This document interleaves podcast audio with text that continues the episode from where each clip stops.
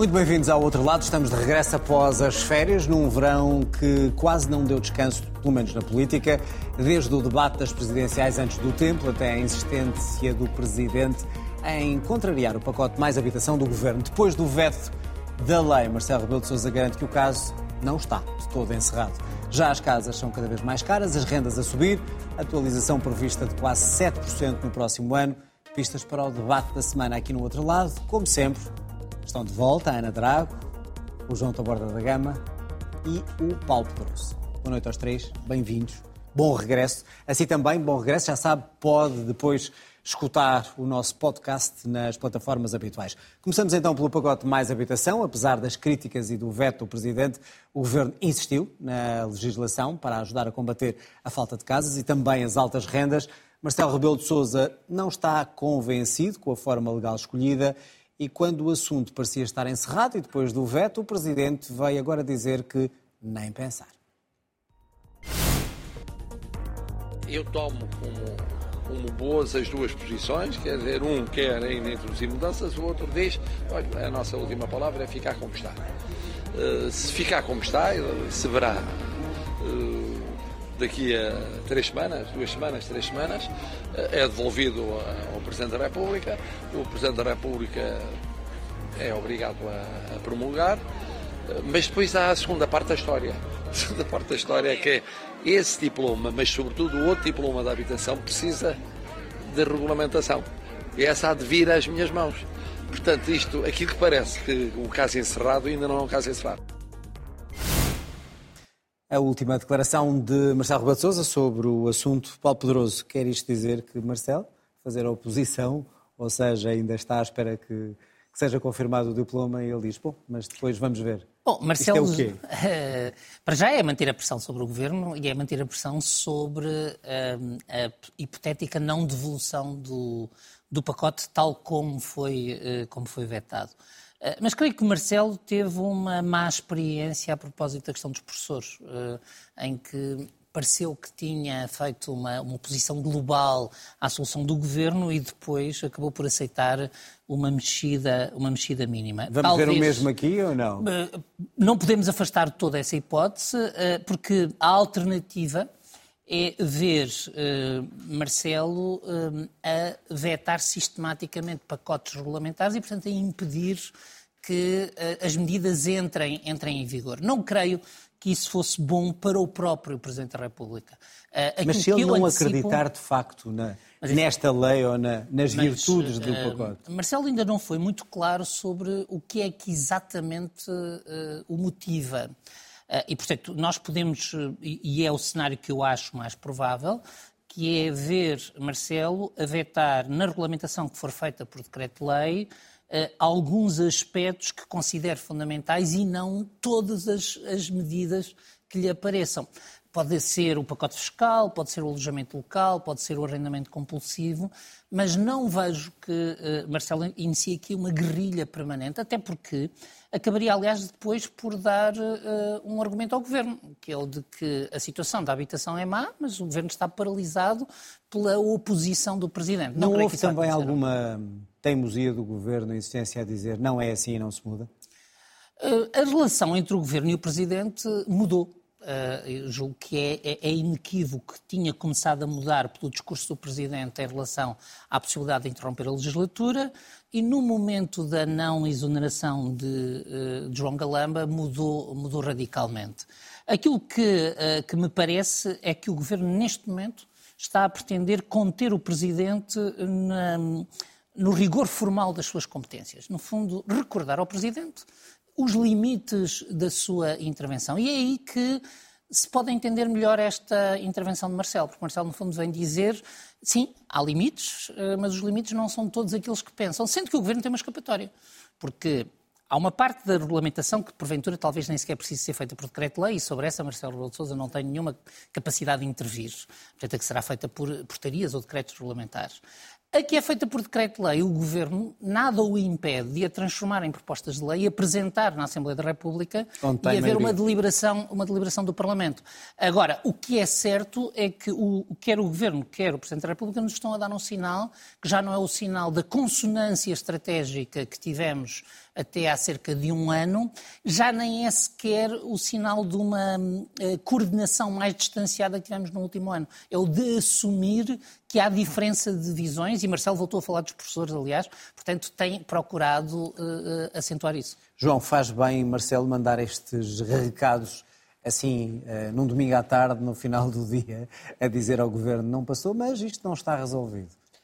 O, o, Paulo já disse, eu aqui não percebo bem qual é que é a tática de Marcelo, porque este pacote uh, da habitação não vai, uh, não vai resultar em nada. E, portanto, vai ser um fracasso. Mas não é isso que Marcelo quer dizer? Mas porquê é que Marcelo não diz apenas isso e, e porquê é que ameaça praticar uma série de atos que podem culminar com ficar ele também como culpado desse fracasso? porque o governo vai dizer não foi regulamentado, porque o, o decreto-lei, o presidente fez isto ou disse isto, e, e, portanto, isso é o que o governo quer, porque como é óbvio, o Governo não acredita plenamente neste pacote de habitação. Isso já, já me parece óbvio. E, portanto, Marcela querer ser também o carrasco de uma coisa que não vai funcionar é, é deixá-la morrer por si. E, portanto, estas ameaças talvez seja para não fazer nada, ou seja, no sentido de dizer que é contra e reiterar que é contra, mas para, na prática, não bloquear juridicamente ou politicamente nenhum dos diplomas de regulamentação. Não sei se foi, porque Marcelo é, é um homem muito inteligente, uma finta antecipatória, no sentido de dizer se regulamentar a existência por portaria ou por outra coisa qualquer que não tenha que vir ao Presidente, eu posso ter que intervir. E, portanto, faz isso pelo Governo e, portanto, eu aí posso me descartar. E aí está a Marcela a ser mais esperto do que o Governo, está a dar o sinal, tem que regulamentar isso por matéria que não seja do Parlamento, embora haja ali coisas que não sei como é que podem, como é que podem ser, mas se, é óbvio, mas mesmo se as outras... Se o Governo não acredita nesse, nesse pacote, então porquê é que insiste?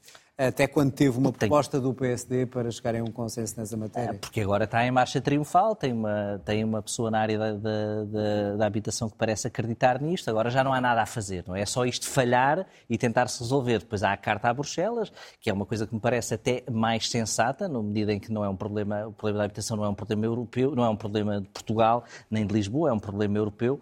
Eh, basta ler a imprensa internacional ou seguir as eleições que estão a acontecer em todos os países para se perceber que não é um problema local e, portanto, a solução também pode ter alguma, digamos, ajuda europeia. Agora, aquilo que não me parece uh, crível é que estas medidas vão resolver o que quer que seja. E isso foi um pedido de ajuda, como muitos disseram, ou foi apenas o governo a dizer isto é um problema geral da Europa e, portanto, vamos resolver isto com medidas comunitárias. Mas hoje tivemos a resposta, uh, cabe aos governos, nós já fizemos o que tínhamos a fazer. Não, não, e a resposta prática. não foi só isso. E nós vamos ver as vossas medidas para ver se não há aí ajudas de Estado ou se não há nada certo. que viole. Foi, foi pior do pior que isso. Ainda. Foi nós não vamos ajudar e cuidadinho com o que vão fazer, porque nós vamos estar, nós vamos estar a ver.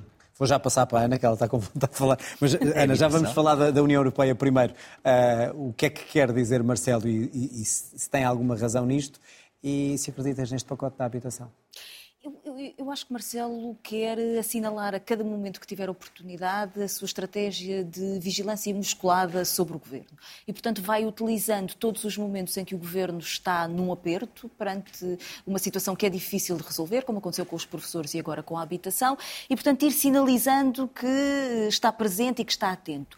No caso do pacote da habitação, mais até do que na situação dos professores, Marcelo Rebelo de Sousa também quer sinalizar a sua cumplicidade com um conjunto de setores que têm sobre as matérias de habitação posições que não são as mesmas do governo do Partido Socialista.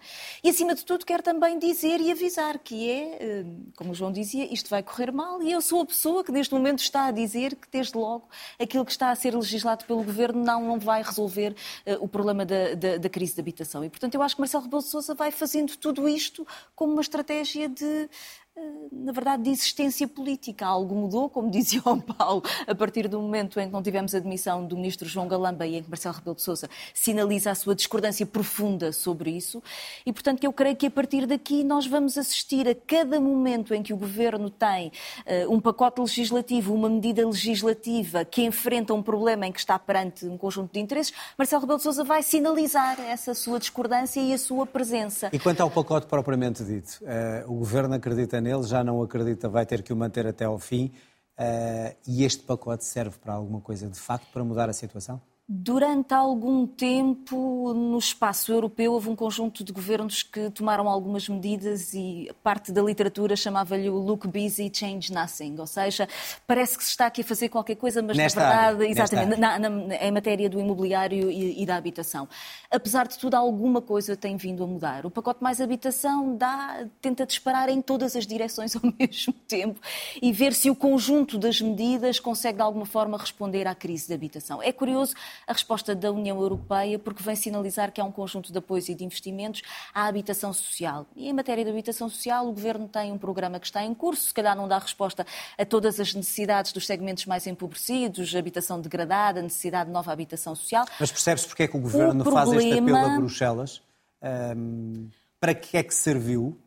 Porque, na verdade, porque nós estava todos, num aperto? Não, ou... porque todos nós percebemos que hoje em dia, quando se faz programação de habitação, já não é a mesma coisa que estávamos a discutir nos anos 90. Nós hoje temos um conjunto de procuras internacionais e de investidores internacionais que atuam no espaço europeu. E, portanto, há aqui algum mecanismo de regulação que tem a ver com a estrutura de rendimentos nacionais e com os investimentos ou com os rendimentos de outros nacionais que vêm para Portugal, que vêm distorcer toda a capacidade de planeamento, não é? Nós podemos pensar, podemos construir mais e mais e mais, mas percebemos que hoje aquilo que está a ser construído está a ser dirigido para procuras que têm rendimentos que a maioria dos portugueses não têm. E, portanto, há aqui algum problema de regulação naquilo que é a aquisição ou o arrendamento de habitação que tem que ser discutido a nível europeu. O problema dos apoios europeus é que não respondem àquilo que é o fundamental hoje politicamente, mas, mas uma carta que é a crise da classe média. Resolve alguma coisa do governo português? Eu acho que é essa tentativa de sinalizar de que nós aqui já tínhamos dito em 2017, quando o governo uh, do Partido Socialista começa a discutir a habitação, que há uma falha de mercado. A falha de mercado é aqui assim um, um buraco em que se consegue consegue ter algum tipo de intervenção pública com apoios públicos no âmbito de um mercado. E o Governo já vinha a utilizar essa mesma estratégia. Há uma falha de mercado, há determinados segmentos que não têm a oferta que seria necessária e, portanto, nós vamos avançar com um conjunto de políticas. A estratégia dos benefícios fiscais foi utilizada, tem sido discutido os seus resultados muito pouco significativos e, portanto, percebe-se que é necessário aqui mais alguma coisa. Agora, as dificuldades que têm vindo a ser discutidas é aquelas, pode-se experimentar políticas como na Dinamarca, que é dizer aqueles que não são residentes não podem comprar habitação. O que é que isso significa no mercado único europeu e com a circulação de, de cidadãos? Há aqui um conjunto de matérias em que nós temos de discutir qual é a forma de regulação da habitação no espaço europeu e, portanto, esta, esta, não é só pedir dinheiro, é, vamos discutir um problema que de facto existe essas, em vários países. Exatamente. Essas duas, essas duas questões que não foram abordadas na primeira intervenção, ou seja, uh, primeiro a questão da União Europeia, para que é que serviu esta carta? Serviu para alguma coisa ou para termos a resposta que ouvimos da, da Comissão? E em segundo lugar, se de facto o que está no pacote serve para alguma coisa? Comecemos pela Comissão. Eu penso que o Governo faz bem em assinalar uh, à União Europeia que no âmbito do plano de ação da Comissão, e é disso que estamos a falar, se tem que enfrentar um problema europeu de habitação. Porque se estamos a falar de competências que são nacionais, se quisermos ir para o rigor dos tratados, por unanimidade, tudo uh, pode ser alvo de uma decisão comunitária. E, e acresce. Mas a, a, União, a Comissão respondeu hoje. Isso sei. já nós fizemos. Claro, mas assim, Isso já nós fizemos, cabe, cabe, agora aos governos mas desenvolver acresce, as políticas. acresce que eh, eu penso eh, que o governo gostaria de ver, eh, nomeadamente no futuro dos fundos, uma outra atenção à questão da habitação. Nós em Portugal tivemos uma ilusão nas últimas décadas que estamos a pagar cara. Portanto, que era a ilusão de que, exceto para os muito pobres, em que apostávamos numa habitação social dirigida aos muito pobres, nomeadamente iniciativa municipal, tudo se resolveria pelo mercado e pela aquisição de habitação. Uh, e isso gerou uh, uma distorção, depois agravada pela descida das taxas de juros, criou uma série de problemas que estão, que estão correlatos. E se agora juntarmos o peso do investimento estrangeiro em Portugal, porque há esta pergunta, que é se uma grande parte do investimento direto estrangeiro em Portugal é em imobiliário, isto corresponde a que há uma dimensão europeia do problema da habitação em Portugal. Uh, e, portanto, eu penso que o Governo faz bem. Agora, quanto ao pacote, o pacote nós já aqui discutimos. Ou seja, perante essa, essa circunstância toda que estamos aqui a falar e do problema que está mais que diagnosticado, no pacote há medidas concretas que ajudam a resolver este problema, de facto, ou é um, um penso? Do meu ponto de penso vista, há medidas concretas eh, e nós não podemos ao mesmo tempo criticar o pacote por ser um tiro de rajada e por ser um penso rápido. Ou é uma das coisas ou é outra. Não, pense rápido disse eu. Ana disse que era um tiro de rajada a E, disparar em todo lado. portanto, O problema é que às vezes eh, errou E, o alvo. portanto, agora, eh, o que eu acho que faltou a este pacote de habitação foi foco. E, portanto, nós não somos capazes de perceber qual é a medida estratégica, qual é- quais são as medidas que se caírem. Quando se faz um, um- pacote de intervenção, nós temos sempre medidas que são secundárias e medidas que são essenciais. O Governo não tem sido capaz de nos dizer qual é a medida essencial eh, deste, deste pacote. É a redução, eh, do, eh, a redução dos impostos para quem faz alugueres mais longos? É o, o- Mas é uma questão de comunicação forçado? ou da própria elaboração O da pacote- lei? Não, porque eu acho que o pacote, é isso, que eu, eu acho que o defeito deste pacote é o do tiro de rajada. Portanto, é, o que no fundo Não tem uma lógica. das causas. Ora bem, e que tem a ver com uma questão que é o problema é complexo, dizer que o problema é complexo não pode ser o fim da conversa, tem que ser o princípio. E tem que se dizer quais são as dimensões onde vamos intervir. Como é que vamos aumentar a oferta de habitação? Como é que vamos garantir o controle dos preços eh, no, no mercado do arrendamento? Como é que vamos garantir que as medidas que vamos tomar não vão reduzir a oferta de arrendamento? Que esse é um dos perigos que existe, E, portanto, que é o dos proprietários nada disso está no pacote. E do meu ponto de vista, o pacote foi um pouco concebido como se fosse autoevidente, como se fosse colecionar as medidas que andam no mercado das ideias e tentar pôr o máximo Ó, Paulo, delas. isso não é no fundo, e voltando a Marcelo, aquilo que Marcelo disse da primeira vez quando votou, ou seja, que não achava que fosse execuível o que lá estava, porque na prática... Mas Marcelo tem dito duas coisas diferentes. Porque já disse que era Marcelo disse execuível. tudo. Até um acordo e de hoje, regime e era o ontem problema, era não disse- haver um acordo E de ontem disse que o pacote era insuficiente.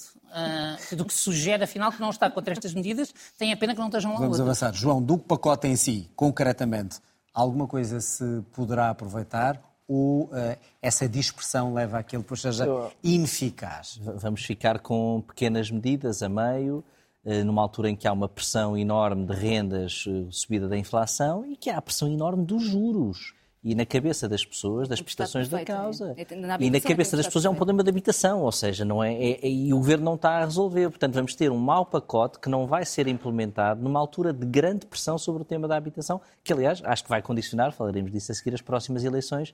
eh, As próximas eleições. Agora, aquilo que me eh, que começa a ser evidente é, é que, por exemplo, eh, não, não, há, não há coerência, não há coerência com a, com a ação pública, ou seja, o, o Estado é proprietário e as autarquias são proprietárias. Não há diretrizes, a Caixa Geral de Depósitos que tem não sei quantos imóveis, os imóveis do governo. Eh, O governo pode legislar sobre imóveis municipais. Eh, Depois, eh, se recuarmos, Lisboa tentou fazer um programa que não só teve imensos problemas no Tribunal de Contas, etc., como depois não teve adesão, a- adesão das pessoas. Ou seja, é, é muito É a difícil. decisão das pessoas, é por parte das construtoras. Não, estou a falar da, do, do- Do arrendamento acessível em Lisboa, das 6 mil casas prometidas pelo Medina. Sim, mas Sim, que teve imensas dificuldades logo no primeiro momento. Porquê? Mas Porque neste momento. Porque as construtoras as estão, estão a trabalhar num tipo de mercado de alojamento de luxo em que as taxas de rentabilidade são muito mas mais e as casas já existem? Não, mas não- não. não, eu, eu Não acho que o Medina um dia devia eh, refletir sobre Não isso, porque ele teve essa experiência, ou seja, montar o triângulo entre o promotor, a construtora e Não, depois mas e as casas existentes? E os programas para as casas difícil. existentes não têm construtoras, não é?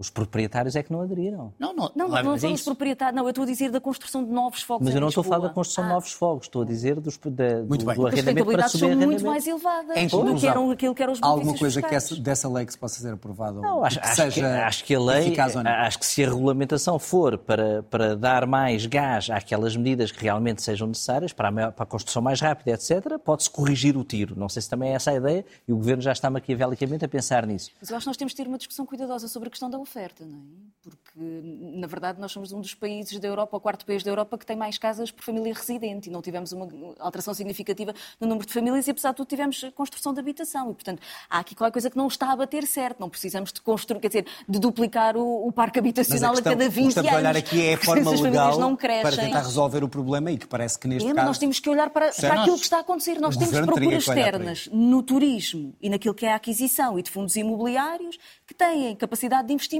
que as famílias portuguesas não Deixem-me só introduzir é o mais, mais um, mais um são fator nesta problemas muito intensos, mas localizados. eh, e localizados em particular em Lisboa e Porto. E nas... E Algarve, Deixa- deixa- Algarve Deixem-me só introduzir mais, mais outro elemento, está está ligado a isto, e já falámos também, eh, com o pacote mais habitação por aprovar, chegam também eh, as previsões, que a atualização das rendas em janeiro pode chegar perto dos 7%, para alguns é um valor que ainda não chega para outros do governo, deveria utilizar um travão a este aumento. Ana, uh, com o que está previsto de aumento, deve ser introduzido um travão ou estamos mais uma vez a cometer uma ilegalidade e não é por essa, dessa forma que, que se trava a subida das rendas? Porque muitas rendas também não subiram durante anos. Sim, o que mas, deveriam ter mas, subido. Mas hoje são um número muitíssimo reduzido e, na verdade, o Governo já se comprometeu e acho que faz bem que vai ressarcir um conjunto de senhorios que têm contratos anteriores a 1990 e, portanto, fazer a atualização e isso parece-me absolutamente uh, correto. Nós precisamos de conseguir ir introduzindo no mercado algum tipo de regulação de rendas. É aquilo que está agora a ser discutido na Alemanha, na Áustria, um conjunto de outros países no quadro europeu, os países mais desenvolvidos, têm estes mecanismos de regulação que incidem essencialmente sobre as rendas, sobre o valor das rendas e, portanto, nós nós temos que começar a, a introduzir isso. Há aqui um problema que eu sinto-me um bocadinho desconfortável nesta discussão, porque nós andamos a discutir quais são os impactos da inflação no, no, bolso das famílias portuguesas. Percebemos que, ao nível dos salários, daquilo que foi a negociação do governo, as previsões de aumentos salariais não acompanharam aquilo que foi, na verdade, eh, eh, a evolução da inflação, mas nós não tivemos controle de preços eh, na eletricidade, nos combustíveis, nas telecomunicações, na alimentação e, portanto, agora vamos discutir controlo de preços no arrendamento. E temos aquela situação que acontece exatamente como discutimos com os, com os pensionistas, que é, há um conjunto de legislação que faz a atualização dos valores em função da inflação. Da inflação mas quando é para pensões, quando é para salários ou quando é para rendas, isso já não vale. E nós temos que ver o que é que isto significa também eh, naquilo que em é... Em conclusão, o Governo deveria pôr um travão Eu acho ou não? que sim, sem dúvida, porque neste momento não é possível a maior parte das famílias acompanhar este tipo de aumentos, em particular para aquilo que têm sido os contratos de arrendamento feitos nos últimos anos. Como é que olhas para a hesitação quando essa questão é colocada à, responsável da pasta e também ao Primeiro-Ministro. Isso é uma coisa que teremos que ver, que teremos que ver, ou seja... Não... Teremos que ver, estou certa que teremos que ver. Agora, acho que a sensação que eu tenho é que esta discussão deveria ser tida aquela frase, ou, como é que é? a justiça ou comem todos, não é? Se nós queríamos instituir um conjunto de mecanismos que permitiam às pessoas não ter uma perda do seu nível de vida, às famílias, com os custos da inflação, deveríamos ter tido esta discussão para os diferentes setores que são fundamentais na vida das pessoas. E, portanto, fazê-lo agora apenas em exclusivo nas rendas cria-me uma certa, um certo mal-estar. Mas creio que não há alternativa, porque fazer um aumento na ordem dos 7% para as rendas, em particular, para quem quem teve contratos de arrendamento nos últimos cinco anos, é absolutamente incomportável se olharmos para os níveis salariais da maior parte das famílias. Paulo, a mesma pergunta eh, é incomportável, deve, a única solução é esta. Levantam-se também problemas de legalidade, que tipo de travão e como é que se vai travar as rendas? Problemas de legalidade não vejo porque uh, a lei já travão, está em vigor. Não, sei, temos aqui... não, já está em vigor no orçamento deste ano e, portanto, se tratar-se-ia de renovar no próximo orçamento uh, um, um, teto. Vejo problemas de eficácia, até porque, a, a, menos que uma das leis que está no pacote, uh, digamos, sobreviva a, toda esta, a todo este clima, que é de também impedir os aumentos entre contratos novos e contratos velhos. Se isso não acontecer, se não houver essa limitação, a limitação das rendas é pura simplesmente fácil de contornar pelo fim dos contratos e pela, digamos, por novos contratos, muitas vezes com os mesmos senhorios eh, e com, com outros valores. Agora, eu penso que a racionalidade que fez com que se limitasse a 2% há um ano não desapareceu e levar-me a dizer que implica a repetição da medida. Porquê? A inflação não voltou ao normal, a inflação volta a, volta a estar acima do normal.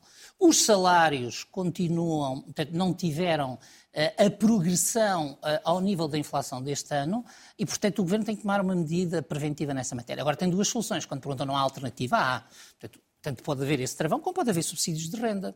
Há muitos países qual é que, é que têm subsídios de renda caso? generalizados. Mas qual é que é a melhor solução? Eh, depende da conjuntura. Eu não sou capaz vai de dizer... Ter, vai ter um encargo orçamental, essa ajuda, não é? Eu não sou capaz... Claro, mas o, o, o, o, travão nas rendas também acaba por ter um, eh, um impacto orçamental através da receita então, que não é cobrada. do Paulo é nós vamos colocar o dinheiro dos nossos impostos a pagar as não, altas rentabilidades disse, especulativas no mercado de arrendamento. Eu não disse que estava a fazer nenhuma proposta. Não, é porque o caminho é um caminho eu não disse que começa a ser escorregadio. Mas, mas acho que tem que se discutir esta questão, porque também me parece que pode haver uma parte substancial, dos, uma parte substancial, uma parte dos inquilinos que tem poder de compra para pagar esse aumento de renda.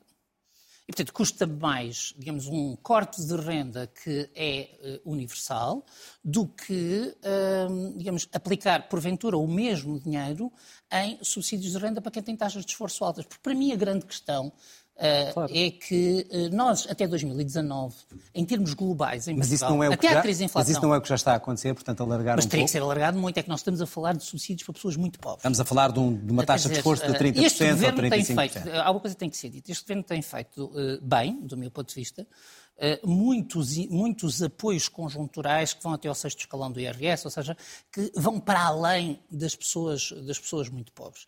E neste domínio, da, da, quando se combina a taxa de esforço com um, o, o, o, nível de rendimento, é possível encontrar uma solução. Uh, agora, a solução mais fácil é o corte se os salários tivessem de facto acompanhado ah, a inflação, esta discussão não era necessária. Mas, é? mas essa e, portanto, parte, nós se voltamos avó sempre, não, não, voltamos sempre àquela proposta que parece um pouco chocante do PCP, que quando era o apoio dos 125 euros, que é põe os 125 do salário. Ou seja, nós precisávamos que os salários dos mas, trabalhadores portugueses acompanhassem aquilo que é o custo creio. de vida. E ficava por aí ou a seguir também se, se pedia ajuda para as rendas para além dos 125? acompanho o discurso do Governador do Banco de Portugal, que aliás fez fez hoje, iniciou hoje uma, digamos, iniciou hoje uma nova tradição de ver um condicionamento à discussão do Orçamento de Estado através, é saudades, é saudades, de uma, saudades através de uma posição pública Já existia, do, só que não era público. do governador. Mas só gostava de deixar Quero ouvir o João. Tem a ver com o tema seguinte. Ah, pronto, então... já, estão, já estão aí para as eleições. Uh, João, travão sim ou não às rendas, se for o aumento de 7%, e, e, até que ponto é que isso é. Acho que vai ser inevitável por várias razões. É porque é uma medida, porque é uma medida de curto prazo, é uma medida que as pessoas veem, é uma medida que o governo pode capitalizar. Se isso tem efeito, eh, vamos ver. Capitalizar de forma o porque, travão. Ou seja, porque, porque impõe o travão e capitaliza perante os inquilinos. Mas não sobre os proprietários, mas não sobre seguramente. os proprietários, mas pelo menos... Se a questão é de peso eleitoral. Agora, a questão... Há 770 questão... mil famílias com rendimentos de propriedade imobiliária. Claro que alguns é, é comercial, mas eh, é um volume significativo. A, a, questão, a, a questão aqui é que é uma medida altamente, eh, altamente iníqua, ou seja, porque é uma a medida que se aplica a rendas altas, rendas baixas, ricos, pobres, ao, ao residente não habitual, ou seja, o governo é, tem o problema dessas medidas. Criar um sistema de, de, subsídios de renda que, teoricamente, é óbvio que faz mais sentido, mas é, entre essa implementação e resolver este problema já. Seja, então, como é que se resolve o problema deste caso das rendas altas? Fica por resolver? É difícil resolver, ou seja, há uma tradição de, há uma tradição de aumento de renda à inflação, que é, que é uma, coisa, que é uma coisa única. Como a Ana referia, que é, é, já é uma coisa contratualmente única, os outros contratos não são não são atualizados à inflação. O nosso contrato, estar aqui a falar na RTP, não é eh, atualizado à inflação. Até há uma coisa muito gira na RTP, que é a contribuição do audiovisual, por lei é obrigatoriamente atualizada à inflação e nenhum governo tem coragem de aumentar a inflação. E, e faria sentido porque os custos da RTP crescem com a inflação.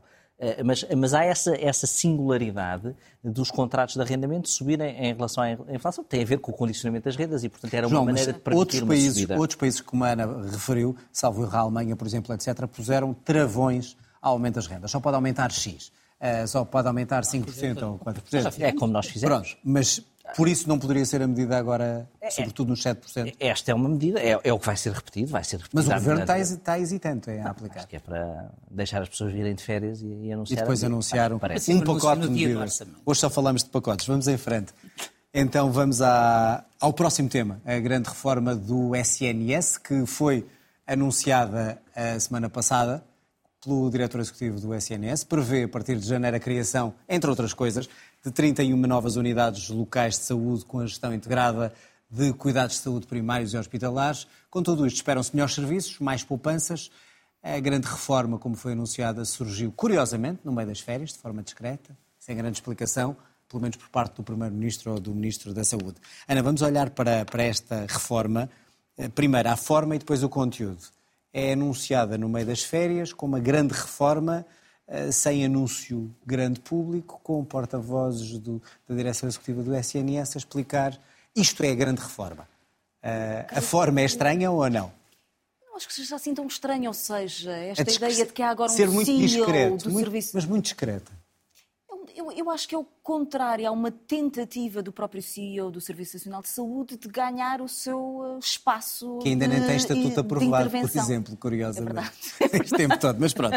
É verdade. Mas isso não interessa. Mas é uma tentativa de ganhar o seu espaço de manobra anunciando aquilo que tem vindo a ser o seu trabalho de elaboração ao longo dos últimos meses mas parece-me sempre que estamos a discutir, eh, ou seja, tem havido esta discussão de que se nós organizarmos o Serviço Nacional de Saúde de uma outra forma, será que ele consegue verdadeiramente dar resposta àquilo que são hoje as necessidades da esmagadora maioria da população? Em parte, sim e o avançar para as unidades locais de saúde, articulação entre centros de saúde e unidades hospitalares, eh, uma aposta, quer dizer, em cuidados de saúde primários e depois uma resposta mais diferenciada ao nível hospitalar, com certeza que faz sentido alargá-lo, fazê-lo desta forma.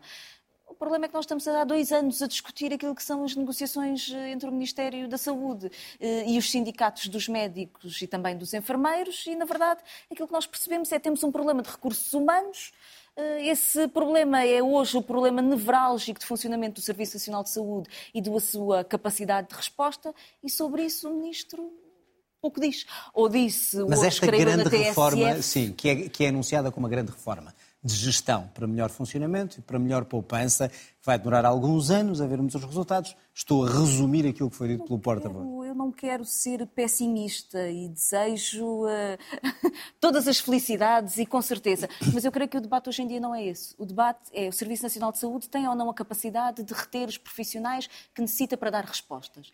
Tem ou não a capacidade de reformular a sua forma de atuação para dar respostas também à configuração da, da, população portuguesa hoje, o envelhecimento da população. Um, eu acho que esses são os, os desafios eh, centrais.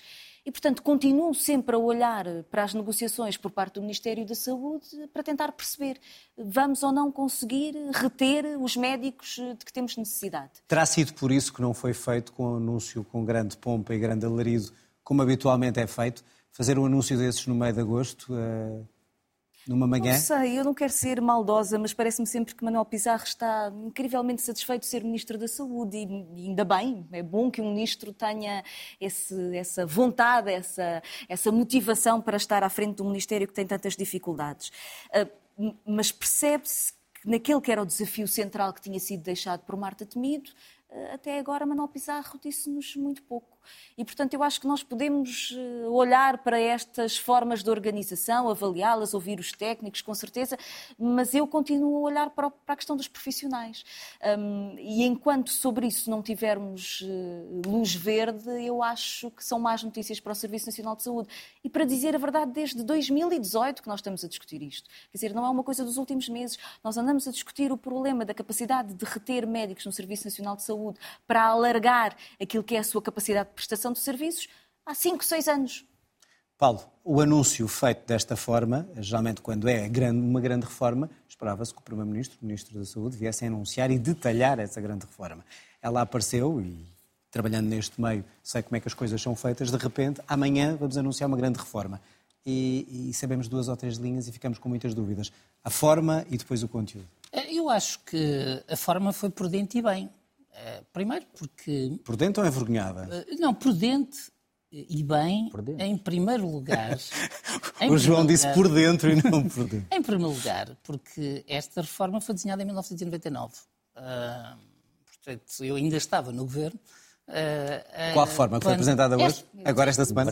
A criação das unidades locais de saúde é da ministra Maria de Belém, que criou uma de grande sucesso, a de Matosinhos, que é muito repetida. Eh, e eu só não acompanho o raciocínio da Ana, porque eu acho que o, Serviço Nacional de Saúde tem tantos problemas se pode resolver uns enquanto não se resolve outros. E, de facto, o, CEO não tem competência para resolver o problema dos médicos, mas tem competência para resolver os problemas da organização. E ele acredita, e eu também acredito, que um, a criação das unidades locais de saúde vai produzir sinergias. Mas é uma fé. Até porque, se é verdade que começou em 1999 que foi continuada pelos, pelo governo de Sócrates, que foi continuada pelo governo de Passos Coelho, que foi criada uma unidade local de saúde no governo uh, Passos Coelho. Também é verdade que o, o ministro Paulo Macedo encomendou um estudo sobre as unidades locais de saúde à entidade reguladora da saúde em 2014, que concluiu que não havia evidência estatística de melhoras. E eu, se fosse Primeiro-Ministro e tivesse um dossiê em que alguém me diz temos aqui uma proposta, que é uma promessa do PS, que estamos a fazer desde 1999, que produziu resultados nas, achamos nós, e vai ser uh, de facto, produzir resultados. Mas temos aqui um estudo de 2014 que diz que não há evidência de que produza. Eu também não queria, não, não associava então, o meu é nome a esses foguetes. Ou seja, Agora, então o, o governo acho... tem alguma vergonha em apresentar não, isso? Não estou eu sei sim, eu não sei, não sei o que é que o governo tem. Era essa a mas conclusão sei, que eu estou a chegar. Mas sei que é uma reforma da organização que neste momento exige alguma fé na produção de resultados, porque não temos evidência de que tenha produzido resultados a avaliar pelo estudo Mas podemos e devemos estar a tomar medidas mas, de tão importância opinião, baseada numa é fé não ou haver numa fé exata? Não haver evidência estatística de produzir resultados, eu começaria por dizer uh, que também não há uma evidência estatística de produzir resultados negativos. E depois, uh, a mim parece-me que o, o CEO, e portanto, esta é uma reforma de CEO, ou seja, é uma reforma de organização de serviços, não é uma reforma de política. Agora, depois podemos. Uh, ao mesmo tempo, nós ouvimos o Ministro da Saúde a apresentá-la como uma grande, uma grande reforma de política em diferentes momentos, já desde, desde há vários meses. Mas a minha convicção é que esta reforma pode resultar, tem condições para resultar do ponto de vista da eficiência, e nomeadamente da, da diminuição de irracionalidades entre os cuidados primários e os cuidados eh, hospitalares, mas de facto não é a reforma do sistema, é a reforma do CEO. Um, é a reforma da organização? Eu acredito que produza resultados, mas não, não, só por si não vai mudar o Serviço Nacional de Saúde. Eu acho que o Governo tem consciência disso. E por isso a forma discreta? Por isso manteve-se discreto. João, a forma como foi apresentado no meio do verão e se é uma vergonha ou não para o Governo isto e, portanto, prudência ou vergonha? Pois isso nunca se sabe, nunca sabemos. Os bastidores do anúncio de reformas, é sempre uma das coisas mais uh, juicy da, da, política, se o ministro vai, se não vai, quem é que o ofusca Mas é estranho, quem. não perdem a oportunidade, é não é? É estranho, é, é, estranho, não é, não é muito comum, mas pode também ter sido um sinal de que é uma reforma de organização, não é uma reforma de política de saúde e, portanto, a pessoa que foi nomeada eh, para isso tratou disso e pode apresentar e tem legitimidade para isso é óbvio que não, não seria apresentado. Se tiver resultados, ganhamos todos. Exatamente, e aí desaparece o CEO e aparecem os ministros e os primeiros ministros e o presidente. todos. Uh, não, e, e, agora, a questão, uh, o que me parece mais complicado perceber, mas vamos dar o benefício da dúvida, e como disse Ana, Deus queira corra bem, é como é que cada uma daquelas medidas, mesmo que seja em tese, se vai traduzir na melhoria de cuidados de saúde da pessoa A e da pessoa B. Porque é que isso que interessa. O Ministério da Saúde não é o Ministério dos Médicos, tal. o Ministério da Educação não é o Ministério dos Professores. E, portanto, o que nós queremos perceber é as pessoas que esperam para listas de espera eh, no norte do país para certas cirurgias, porque é que, desta forma, eh, vão ficar mais bem servidas. As pessoas da grande, da grande Lisboa que não têm acesso a hospitais, o interior do Alentejo, os Açores, etc. Tudo perceber como é que isto melhora a prestação de cuidados de saúde a alguém. E por isso não deveria ter sido explicado. Essa parte é que não foi explicada. Não foi explicada, por isso foi tese, anunciada, não é? não é? Mesmo que fosse em tese. E depois, eh, vejo muitas críticas, é uma matéria muito técnica, com não sou especialista, naturalmente, mas que o modelo de financiamento destas unidades locais, que está a ser desenhado e que está a ser pensado, com incentivos, etc., também peca por pouco ambicioso e, portanto, pode gerar até comportamentos eh, nefastos de, eh, as pessoas serem mais ou menos eh, enviadas para outras unidades, etc. Mas não sei. Ter... Mas aí. E, e aí também, e também que não foram ouvidas as pessoas que estão fazem parte deste e sistema. E pode ter havido algum sentido de oportunidade Vamos. ou oportunismo, como queiram classificar, porque iria ser muito difícil ao Governo impor a autonomia financeira e administrativa das, digamos, dos centros de saúde. E, portanto, agora aqui isto faz-se numa penada, porque leva-se a autonomia dos hospitais para as unidades locais de saúde. Pode ter sido também uma forma de contornar uma dificuldade, por exemplo, com o Ministério das Finanças. Agora que estão todos a regressar, devemos voltar a este tema brevemente, porque vamos ver o que é que para aí vai, ou para aí vem, desta reforma, para entendermos melhor. Vamos ao tema que tem marcado os últimos eh, dias e talvez as últimas semanas, acabando com a Silly Season, ou não, como dizem alguns. Marcos Mendes lançou o debate sobre os candidatos presidenciais, mas os partidos não caíram na armadilha, digo eu, também, centraram atenções nas duas eleições mais próximas e decisíveis. Primeiro as da Madeira e depois as europeias. Luís Montenegro, embalado pelos notáveis do seu partido, agora já sem medo, diz que nas europeias sim é para vencer. Durão Barroso disse ontem, e disse muito bem, O PSD tem eleições agora na Madeira, dia 24 de setembro, e lá estaremos para, se os madeirenses e porto-santenses quiserem, termos uma maioria absoluta que confira ao PSD a liderança do Governo Regional para continuar a desenvolver aquele território.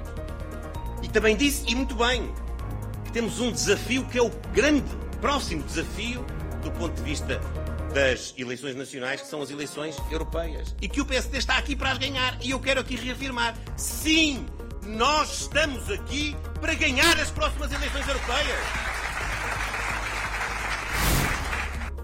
Bom, João, não resisto. O que é que mudou, a não ser Durão Barroso ir a Castelo de Vide, para que o líder do PSD, depois de ter dito aqui na RTP que se perdesse por pouco não era importante, agora de repente não, agora é para ganhar?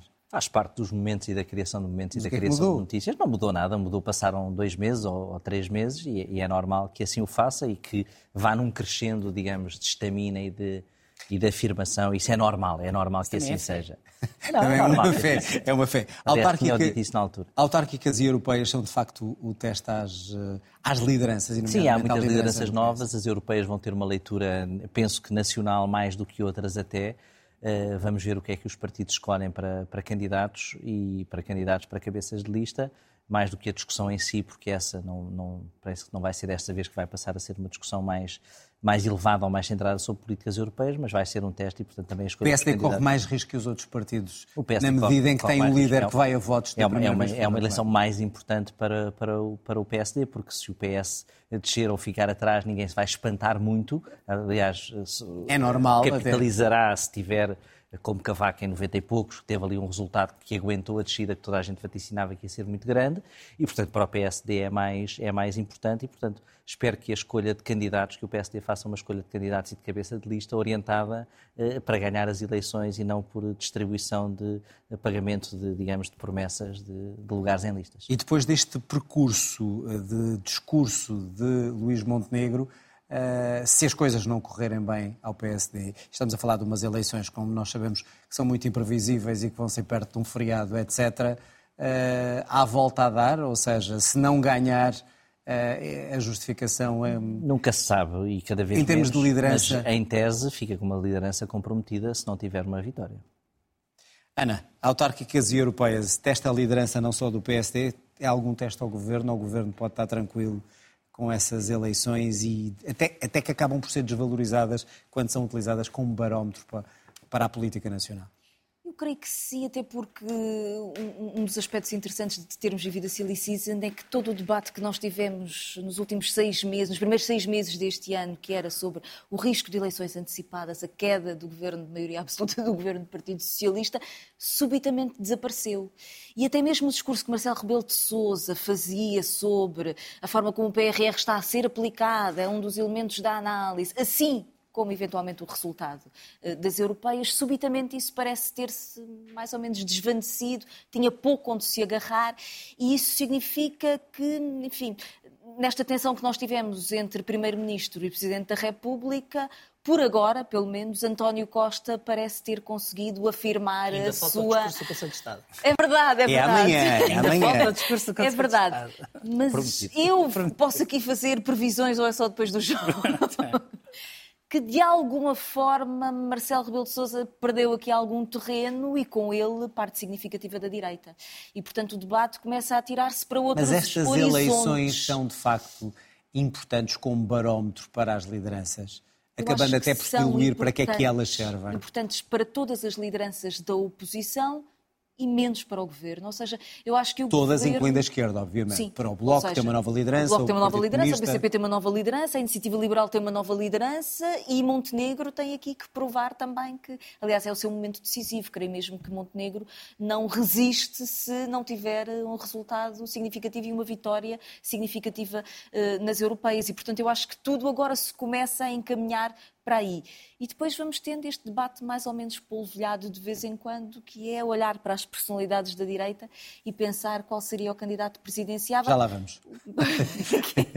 e já lá vamos Mostra- porque é que isso aparece agora. Mostra as dificuldades da direita. Paulo, a mesma pergunta que fiz ao João. O que é que mudou para Montenegro passar de posso perder por pouquinho, agora não, agora é, é vencer, como disse Durão Barroso. Eu penso que ele eh, teve um, um mau momento aqui perante o João, quando falou desse pouquinho e corrigiu o tiro na, digamos, no, no, momento próprio. Mas fica com mais responsabilidade para, claro, mas, perante mas estas não, eleições. não fica com mais responsabilidade. Fica Já mais tinha. claro que tem essa responsabilidade. Eu penso que as, as eleições na Madeira e as europeias, por razões diferentes, são eleições muito importantes para o PSD. Em primeiro lugar, porque o PSD terá dificuldade em convencer qualquer eleitor continental de que chega nunca, se depois do acordo nos Açores governar com o Chega na Madeira.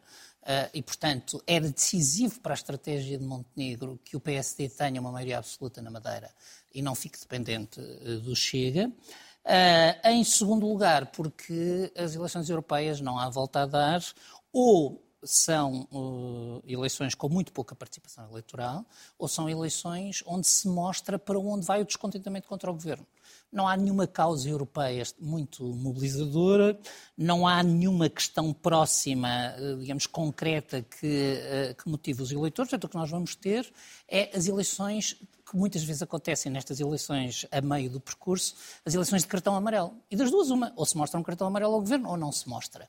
Mas o governo pode, pode estar descansado, ou seja, um cartão amarelo nas europeias pouco ou nada fará Depende. de moça Depende. ao governo. Depende. Já vimos tudo. Já vimos tudo. Uh, uh, e, portanto, eu não. Uh, eu aí penso que depende muito da dimensão do resultado. Portanto, o PS perder as eleições não chocaria ninguém. perder por pouquinho não causaria nenhum problema. Perder por bastante também não causaria nenhum problema excepcional se, por exemplo, fosse por causa de um crescimento da crítica à esquerda. Agora, se aparece um bloco de direita com um, um, um, uma votação significativa e com o PSD a conseguir sobrepor-se à iniciativa liberal e ao Chega, o próximo round das conversas com Marcelo será diferente. Uh, e, portanto, no meu ponto de vista, nunca há resultados automáticos de umas eleições para outras, a não ser que os protagonistas o decidam. Uh, mas evidentemente que o debate daqui, daqui isto é, de, das europeias até às próximas legislativas e até às presidenciais, muda se a relação de forças mudar substancialmente. Se mudar pouco, não há consequências. E tudo isto, começar a falar de eleições, começa com as presidenciais, que são as que falta mais tempo. A quem é que interessa este debate das presidenciais e porquê é que ele surge? Só porque Marcos Mendes mostrou que estava disponível, é uma, uma verdade que nós já sabíamos, ou porque eh, há de facto uma ânsia para saber quem, é que, quem, será, quem serão os candidatos presidenciais que substituem eh, Marcelo?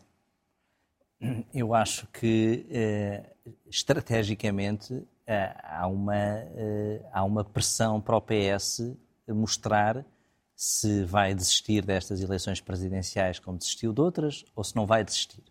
Se não vai desistir destas eleições presidenciais, eh, vamos ver se vai num candidato mais institucional, eh, Augusto Santos Silva, ou naquele eh, que, pelo que tenho ouvido, passou a ser um candidato possível, que é António Costa. E, portanto, antecipar já o debate... Já para não falar em Mário Centeno. E Mário Centeno, que falámos há pouco, já começou com um discurso à nação e, com, e que tem feito um grande périplo uh, pelo país, uh, no Banco de Portugal, também para, para sentir, uh, dizem, o pulso às pessoas. Mas aquilo que me parece relevante é que a hipótese que começa a ser ventilada de que António Costa pode não estar tão desinteressado da função presidencial como demonstrou durante os últimos 40 anos, que pode justificar que estrategicamente se antecipe esse debate para o PS se definir. E, portanto, isso é um debate que interessaria a Montenegro e ao, e ao PSD, que ao não querer tê-lo, acho que não estão a perceber e a ver o que é que pode estar a acontecer neste momento. Aliás, o que vimos na Universidade de Verão, em Castelo de Vido, foi o PSD e ex-CDS a dizer não, isso não é isso que interessa ao país, não é isso que vamos fazer. É, Portanto, mas estrategicamente à direita interessa perceber o que é que o PS vai fazer. Não vai, não vai ter candidato e vai apoiar o Almirante? Vai apoiar outra vez Sampaio da Nova veladamente? Vai apresentar Augusto Santos Silva? Ou António Costa, ou não vai apresentar ninguém porque António Costa quer guardar o trunfo de ser ele próprio. Mas a candidato. esquerda, obviamente, não caiu nessa armadilha e não definiu jogada. Ana, claro. porque é, a quem é que interessa este debate das presidenciais, uh, se é de facto para forçar a esquerda a assumir-se com um candidato forte ou um candidato institucional, como diz aqui o João? Eu tenho alguma dificuldade em, em, em ler a interpretação que o, que o João aqui, aqui trouxe. Eu acho difícil ao Partido Socialista não ter candidato. Acho não, não candidatos tem. A questão é se é para ganhar ou perder.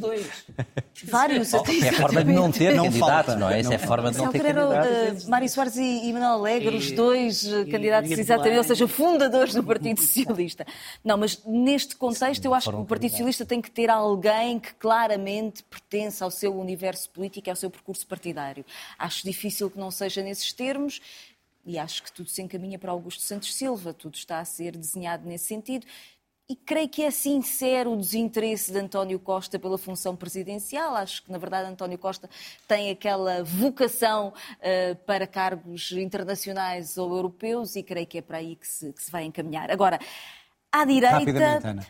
À direita, eu acho que nós temos aqui uma mistura de, de, várias coisas, não é? Egos que subitamente aparecem em todas as eleições, como Santana Lopes, que está sempre disponível para tudo o que o país eventualmente possa necessitar dele.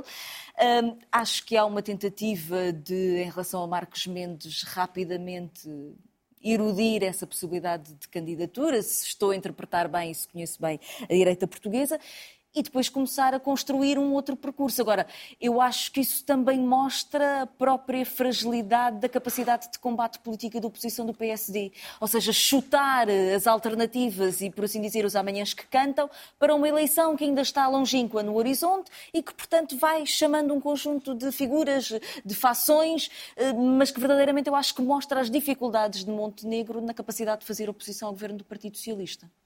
Paulo, faz sentido ou não este debate das presidenciais? Muito diferente e já agora esquerda-direita, temos dois minutos para, painel, para, fazer essa análise. Porque eles, eles estão preocupados com como é, o que é que os partidos estão a pensar. Eu, neste momento, uh, talvez por ter estado ligado a eleições presidenciais, penso que este é o momento dos, das pessoas que querem ser candidatas perceberem como é que se posicionam. Uh, e são elas as únicas interessadas em antecipar. Tudo aponta para que as próximas eleições Mas presidenciais... Mas só um é que, é que fez isso.